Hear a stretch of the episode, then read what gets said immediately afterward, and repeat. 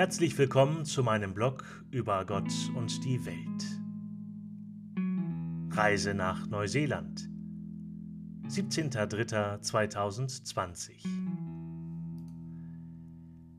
Moin moin. In diesen Tagen ist alles anders. Nach langer Zeit melde ich mich nun wieder mit meinem Blog. Ich habe eine wundervolle Reise zu einem sehr guten Freund nach Neuseeland unternommen. Mit Michael Gielen, nun Weihbischof von Auckland, Neuseeland, habe ich zwei Jahre lang in Rom studiert. Gemeinsam haben wir die Schulbank gedrückt, für Klausuren gelernt, Referate vorbereitet, Prüfungen durchgestanden und den Abschluss geschafft. Eine Zeit, die nicht immer einfach gewesen ist, aber nun im Rückblick umso schöner. Am 7. März war nun die Bischofsweihe. Ich habe euch auf meiner Homepage auch einen kurzen Ausschnitt dieser Bischofsweihe als Link zur Verfügung gestellt.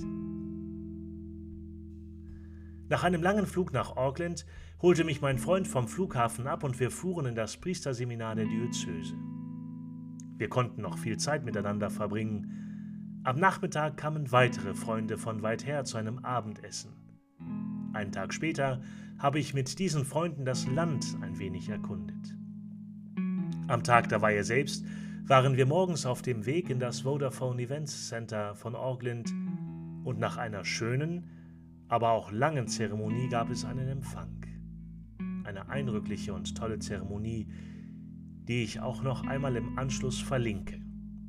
Das Video ist sehr lang, knapp drei Stunden.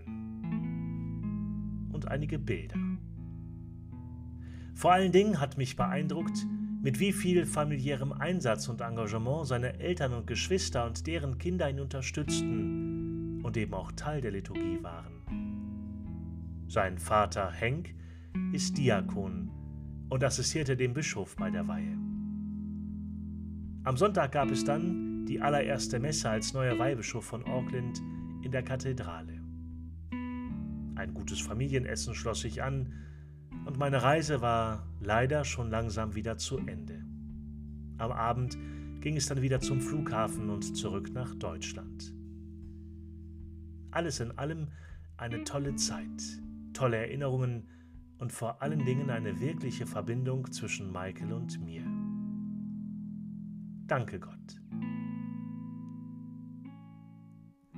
Schönen Dank fürs Zuhören und moin moin, bis zum nächsten Mal.